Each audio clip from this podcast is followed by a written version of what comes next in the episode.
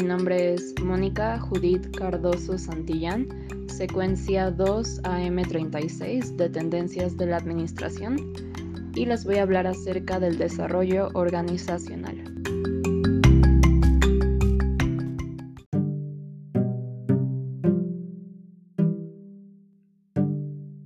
El desarrollo organizacional surgió como una forma de afrontar la constante del cambio, con una visión completa e integrada de las condiciones, recursos y forma de operar de una organización.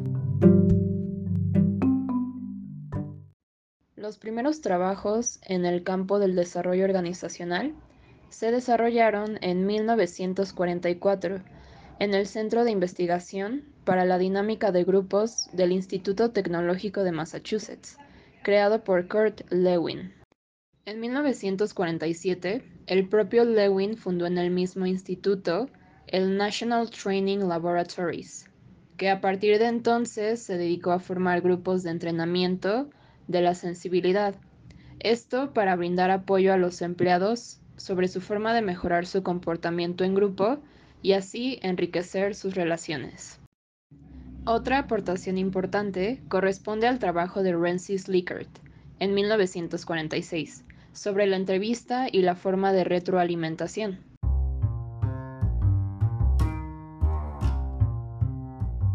Existen múltiples definiciones para el desarrollo organizacional, pero destacan dos por su claridad y precisión, la de Richard Beckhard y la de Warren Bennis. Richard Beckhard, a quienes muchos consideran el creador de la expresión desarrollo organizacional, propone la siguiente definición.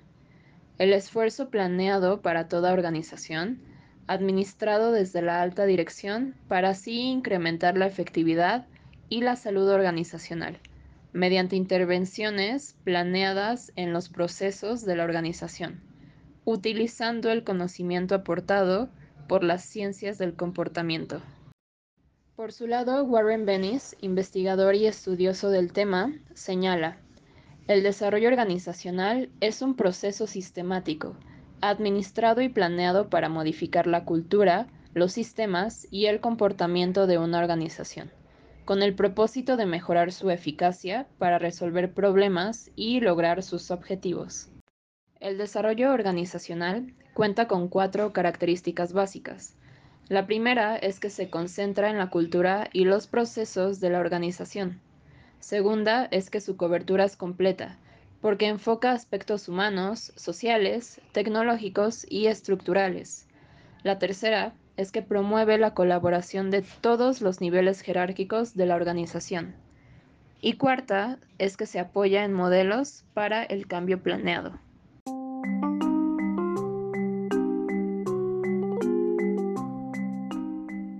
etapas por las que debe pasar el desarrollo organizacional son 1.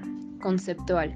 Esto es identificar oportunidades, analizar experiencias similares y ponderar los riesgos y beneficios potenciales. 2. Organizacional, que significa estudiar la infraestructura, procesos y cultura. Número 3. Productiva. Significa generar bienes y servicios y analizar la posición competitiva. La cuarta sería la administrativa, que es definir niveles jerárquicos, normas, procesos y procedimientos, así como delegar facultades y controlar las actividades. Y por último, la normativa, que es definir el marco estratégico y las relaciones con los grupos de interés.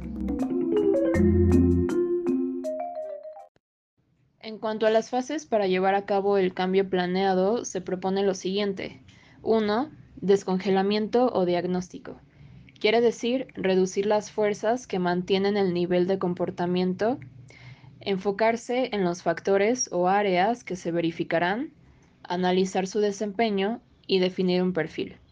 Segundo, cambio o intervención.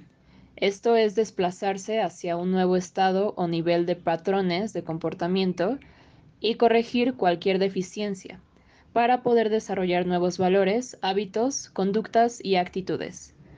Y tres, recongelamiento o acompañamiento, que quiere decir estabilizar a la organización en un nuevo estado de equilibrio, evaluar los cambios y darle seguimiento. El modelo de planeación de Lipid, Watson y Wesley sostiene que para el cambio pueda realizarse, la información debe compartirse libremente y solo después convertirse en planes de acción. Las etapas de este modelo son las siguientes. 1. Exploración. 2. Entrada. 3. Diagnóstico. 4. Planeación.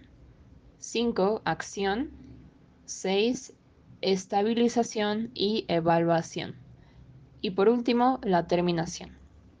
El modelo acción-investigación considera el cambio como un proceso cíclico en el que los integrantes de una organización y los expertos en desarrollo organizacional colaboran estrechamente. Las fases que los componen son percepción del problema, consulta con expertos en ciencias del comportamiento, recolección de datos y prediagnósticos, seguido de retroalimentación al nivel del mando responsable de la investigación, después un diagnóstico, planeación y acción conjunta con intervenciones, seguido de la acción, recolección de datos, retroalimentación al grupo, revisión de diagnósticos por todas las partes interesadas. Estos serían los integrantes y directivos. Después, una nueva acción, nueva recolección de datos, nueva revisión del diagnóstico y por último, repetición de pasos, que básicamente sería acción, recopilación y diagnóstico.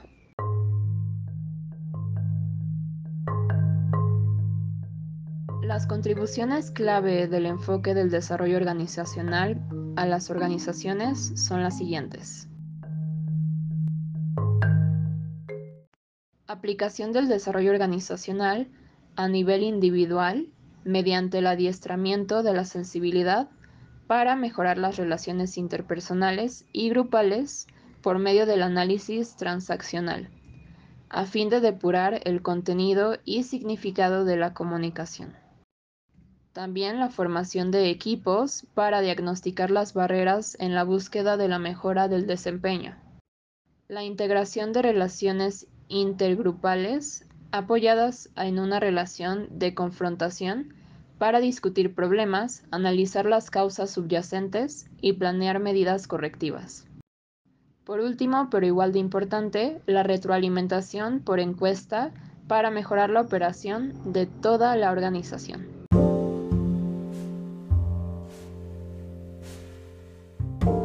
Esto sería todo respecto al tema desarrollo organizacional. Muchas gracias por su atención, que tengan muy buen día.